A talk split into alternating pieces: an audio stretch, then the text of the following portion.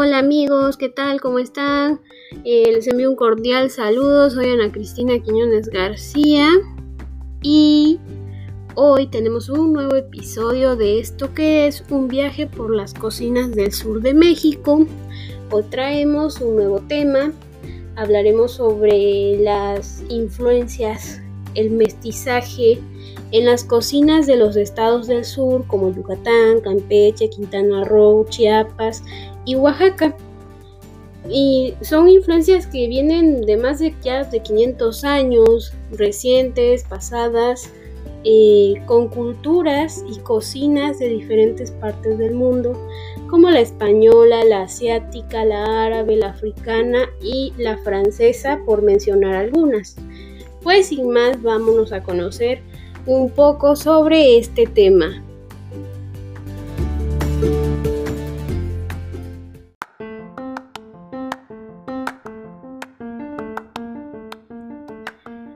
Influencias extranjeras en las cocinas del sur de México. Eh, el proceso por el cual pasaron esto, estas influencias, estas cocinas, eh, no es un proceso estático, sino evolutivo y cambiante, pues con las diferentes etapas, eh, sucesos, de colonización, virreinato, independencia, imperios, invasiones, porfiriato, revolución y todo lo que ha sucedido, eventos eh, hasta nuestra época, han permitido el arribo y asentamiento de personas de muchas partes del mundo, quienes traen su cultura, sus recetas, sus ingredientes, técnicas, eh, danza, folclore, eh, religión y muchas cosas más traen a nuestro país y empieza aquí un proceso de intercambio. Em, eso da como resultado que se logren nuevas formas de mestizaje y adaptación. Sus recetas elaboradas con ingredientes mexicanos, mexicanos que por trabajo o convivencia empiezan a reproducir fuera de ese lugar esas mismas recetas, pero con un toque personal y cuando los nuevos deciden adoptar nuestra gastronomía y adaptar su paladar a la misma. Hasta nuestros días, personas de Alemania, de Inglaterra, de Canadá, de Estados Unidos, de Oriente Medio, de Asia, han visto en nuestro país un encanto por la gastronomía, la cultura, la calidez humana así como por cuestiones de estudios e investigación arqueológicas, botánicas, socioculturales, deciden radicar en México y continúa así el proceso de influencia en los diferentes estados de nuestro país. Si bien hay recetas que son arraigadas, eh, bueno, heredadas de gran tradición para los estados del sur, la influencia en muchas otras se hace muy presente, muy evidente, enriquece y da nuevas aportaciones a las cocinas regionales que permiten esta fusión con las culturas, asimismo la convivencia y la proliferación de las mismas culturas. Eh, por ejemplo, del viejo mundo llegaron los galeones, eh, ahí en los galeones que eran unos barcos muy grandes, Traían los cerdos, los pollos, el ganado, las especias, algunos cítricos, ajos, cebollas, lechugas, espinacas, acelgas, zanahorias, garbanzos, lentejas, berenjenas, la vid, eh, los olivos, el aceite, el aceite de oliva, la caña, el café y el trigo. Lo trajeron para acá por el lado de este, del Golfo, del Caribe, todo eso. Mm, y llegan ahí a Yucatán, pero ahí no se da el trigo, porque pues sí, no se da en todas las regiones del país. Ahí hace mucho calor, se dan otras cosas. Eh, y asimismo del otro lado, por el Pacífico, vemos atravesar desde el oriente Asia, la India y todo eso, eh, atraviesan el mar por la nao de China, venían el arroz, el mango, otros cítricos, clavo, canela, pimienta blanca y negra, la mostaza, el azafrán, albahaca, anís, mejorana, el jengibre, el romero, el orégano, la menta y hasta la nuez moscada. También venían sedas y muchas cosas más de porcelana y otras cosas. Eh, y estos ingredientes, que fueron los primeros que llegaron, eh, permitieron una evolución gastronómica en casi todos los lugares de nuestro país y desde aquellos siglos. Ahora pues vamos a hablar de forma individual eh, de cómo se da esto en los diversos estados que conforman un poco del sur de México, porque también hay otros estados que son parte del sur. Pero vamos a hablar ahorita de lo que es Yucatán, Campeche, Quintana Roo, Chiapas y Oaxaca. Pues en un momento regresamos.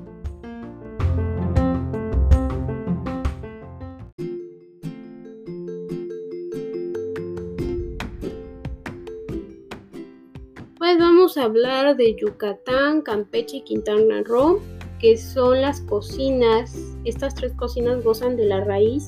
y técnicas ancestrales que heredaron de los mayas, que están evidentes en el uso del pib, cuando usan la hoja de chaya, el achiote, el chico zapote, el uso para diversas preparaciones del cacao, el consumo de jabalí, venado, y así como el uso de la básica alimentación, la triada mesoamericana de maíz, frijol, chiles y calabaza, que con la llegada de la segunda raíz, la española, los ingredientes y usos permiten el surgimiento de nuevas recetas mestizas, cuyo inicio y expansión fue cuando, por ejemplo, fundan las primeras ciudades como Mérida y Valladolid, en lo que es ahora Yucatán. Y en Yucatán existen prácticas muy específicas en la preparación de los platillos con una gran variedad de recados. El adobo se llama recado. Por decir, casi casi deben tener uno para cada platillo. El recado rojo, por ejemplo, que es el de la cochinita pibil, con su mezcla de especias, la naranja agria o el vinagre, más la pasta de achiote, ese es un recado. O el uso del chile habanero, el escactic, la cebolla morada que son curtidos y se usan para acompañar o como guarnición de otros platillos. Pero eh, no solo de la española se han influenciado estos tres estados, sino también de la francesa, de la libanesa y hasta la coreana, que arribaron desde el porfiriato, quizá mucho antes, hasta un poco más allá de 1950, donde ya habían nacido varias generaciones de estas personas. Y recordemos también que en estos tres estados está la influencia pues africana, afrocaribeña, así como la que venía directo de África, eran esclavos en esa época. Pero aquí, en el caso de los franceses, de libaneses y coreanos, más en el caso de los libaneses, eh, que llegaron con sus técnicas y costumbres más que con los ingredientes, se dan porque las mujeres ahí tuvieron un papel fundamental que fue como que llegaron y pues qué vas a cocinar si no tienes tus mismos ingredientes que hay en tu país o en tu región de origen, si no tienes que adaptarte a lo que haya aquí. Entonces empezaron a surgir las modificaciones y adaptaciones a sus recetas y esos son aportes culturales, gastronómicos, eh, que permitieron esta nueva influencia en la convivencia diaria, a su vez con las mujeres yucatecas que se pasaban recetas. Las razones pues de inmigración son diversas, desde problemas políticos, la guerra y hasta pues de índole religioso también surgieron problemas, por lo cual se permitió la llegada de estas culturas no solo se modifica la gastronomía, sino también se da el mestizaje genético, no en todas, pero sí se da. Y hay influencia en la arquitectura, en la economía, en el comercio, en el desarrollo turístico, en la política, en las cuestiones artísticas, hasta en la agricultura se ven influenciadas con nuevas técnicas, nuevos sistemas, métodos y muchas cosas más que les dan estas personas que llegan sus aportes para enriquecer a nuestro país. Y algunos platos donde, por ejemplo, podemos ver esas múltiples influencias son el queso relleno, los tacos de arroz con acelga, que originalmente son como de parra, de hoja de parra, los dedos de novia, que es como un postrecito de masa filo, y va relleno de nuez con un jarabe. Así como también están los kibis yucatecos, eh, otros platos donde podemos eh, ver esta influencia son en los que tengan crema, mayonesa, yogur, como el sandwichón yucateco y muchas cosas más podemos identificar así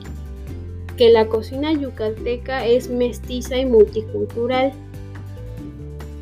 Y ya en el caso de, por ejemplo, Campeche, que también tiene la herencia maya, pero ahí se ve un poco más marcada la influencia eh, española y africana. Y son, como lo dije,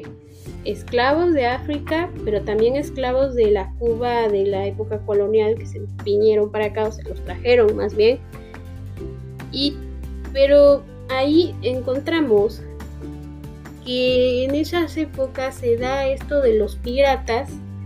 y son piratas ingleses que pasan por ahí y se filtran por alguna por algún lugar, una taberna, eh, una fonda o ahí donde quieran comer. A lo mejor el miedo a que no les hicieran nada les permitían el acceso. Se da otra influencia de la cocina inglesa, por ejemplo en las campechanas rellenas este pan larguito, vidriado, que normalmente no tiene ningún relleno, pero que a, alguien se le ocurrió, que tuviera un relleno y le metieron jamón o una tipo compota de frutas y surge como una campechana rellena. Y también de los que venían de los barcos, que eran marineros de Nueva Orleans, y pasaban por el puerto campechano,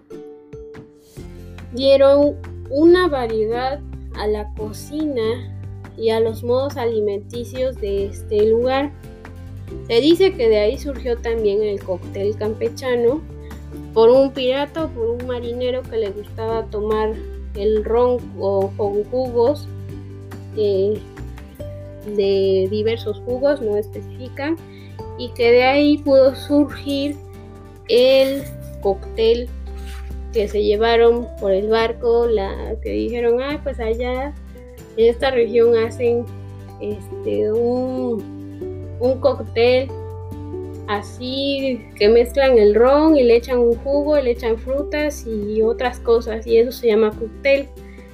y se lo llevaron para Estados Unidos o para Francia y ahí fue como que ahí se acuñó la palabra cóctel pero dicen las leyendas que realmente surgió en este en el estado de Campeche por un pirata o por un marinero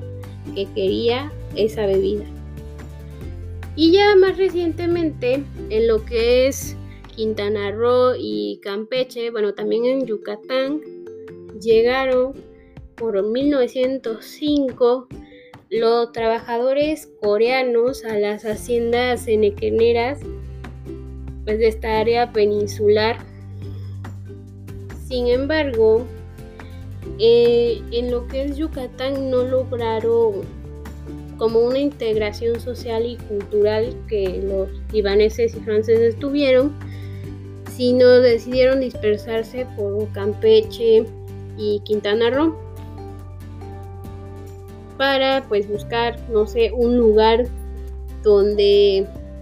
consolidar una nueva identidad cultural, pero aquí no se pudo en el caso de los coreanos porque venían casi puros hombres, entonces ellos empezaron a casar con mujeres nativas y tuvieron que adoptar en parte los modos y costumbres de cómo se alimentaban. Y aparte habían estado trabajando en una hacienda, entonces tenían que adaptarse a lo que les daban. Pero sí dieron sus aportaciones a las cocinas de estos lugares, así como a la cultura y a la agricultura también hicieron sus aportaciones los coreanos y se fueron ahí mezclando con la gente. Y por ejemplo, Quintana Roo pues no es tan diferente, ya que era territorio maya y es uno de los estados más jóvenes en ser como establecidos legalmente ya en nuestro país. No es en, o sea, más reciente en ser fundado, sino como establecido legalmente, porque ya había población asentada en esos lugares. Y aquí encontramos más la influencia caribeña, por ejemplo, el uso de, del coco, de la leche de coco en distintas preparaciones o incluirla en el arroz, eh, o los frijoles con arroz blanco y platillos que son como los papazules, los recados, la cochinita son comunes de esta zona y tienen esta influencia de múltiples culturas. Estamos hablando que en estos tres estados encontramos la influencia pues española de cajón, la árabe o libanesa en las especias, en los usos y costumbres en la alimentación, en algunos postres, en platillos que se reprodujeron, la francesa también con recetas, técnicas y métodos, así como también la africana, cuando vemos un platillo que lleva eh, el plátano, plátano macho, ahí estamos hablando de que tiene una influencia africana así como la coreana, pero un poco menos marcado, más marcada las otras. Y ahora vamos a hablar del estado de Chiapas, que es una cocina prehispánica, más la española, más la asiática, más la africana. Eh, la cocina chapaneca es una de las más ricas y culturalmente influenciadas, pues tiene presencia de su herencia Olmeca, Maya, Mije, Mocaya, Chapanecas y Soques, que eran como las culturas que habitaron antes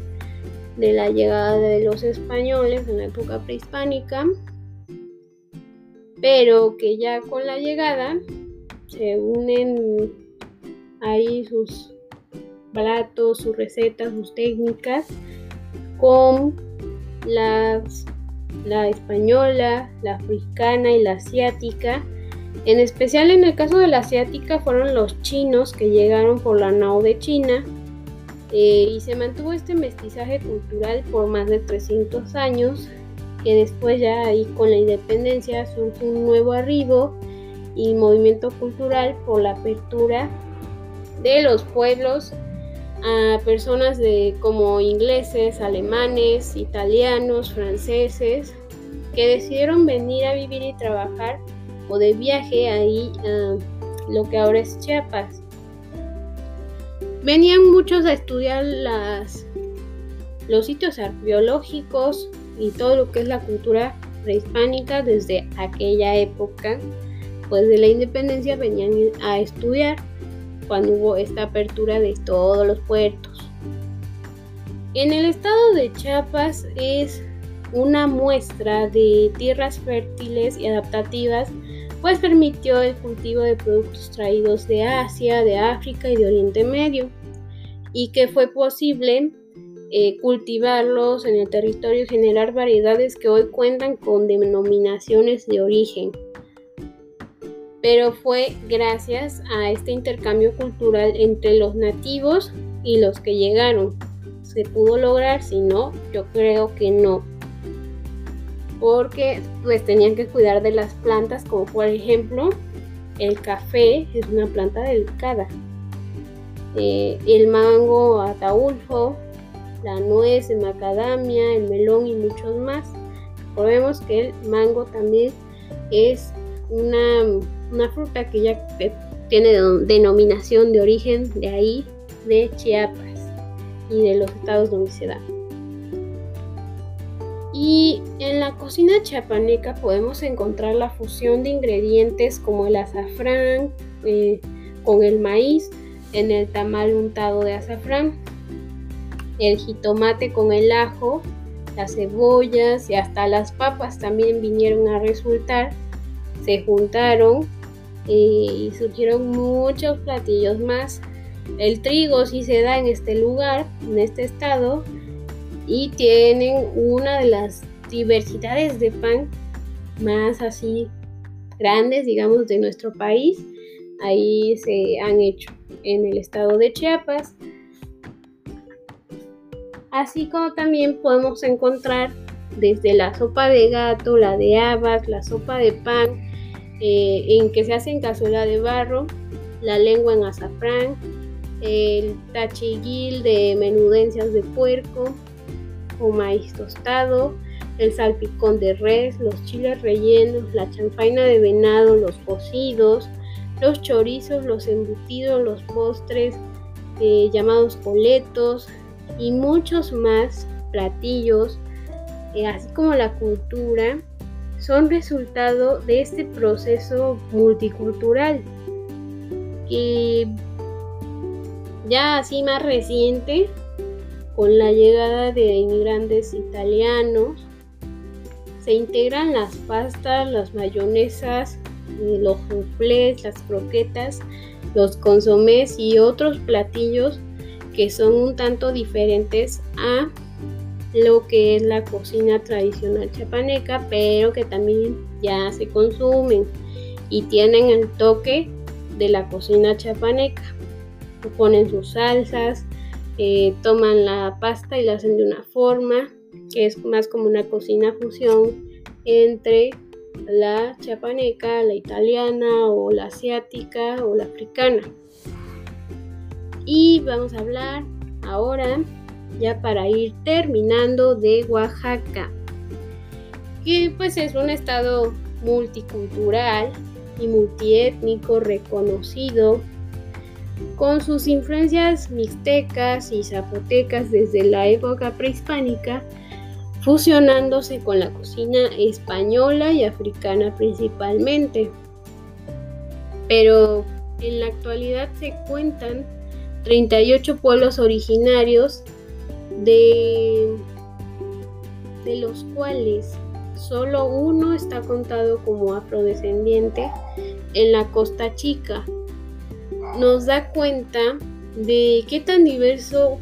es el estado de Oaxaca, tanto en gastronomía como en cultura, en artesanías, en música, en la lengua y el folclore, porque es de los estados donde también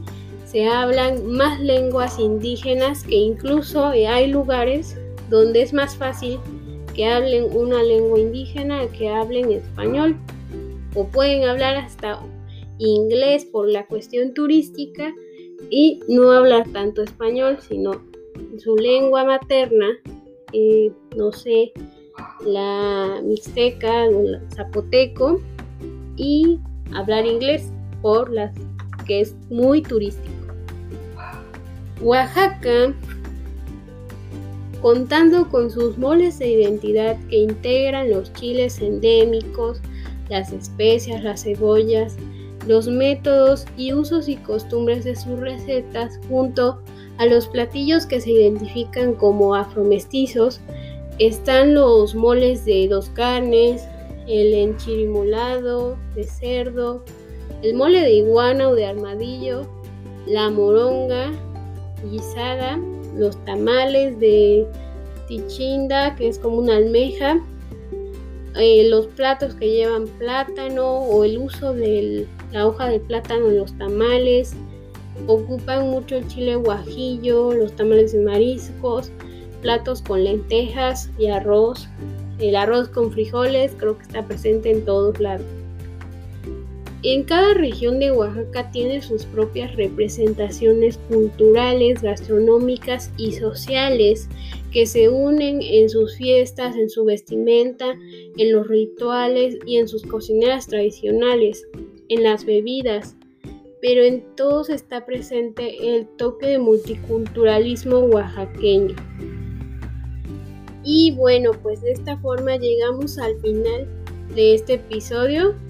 de las influencias extranjeras en las cocinas del sur de nuestro país. Eh, espero que les haya gustado y los espero en el próximo episodio de un viaje por las cocinas del sur de México, donde hablaremos del cacao y muchas cosas más que estaremos hablando sobre la agricultura un poco para el próximo episodio. Todo sobre el cacao, casi todo estaremos hablando. Y espero les haya gustado. Les envío un cordial saludo y por hoy sería todo.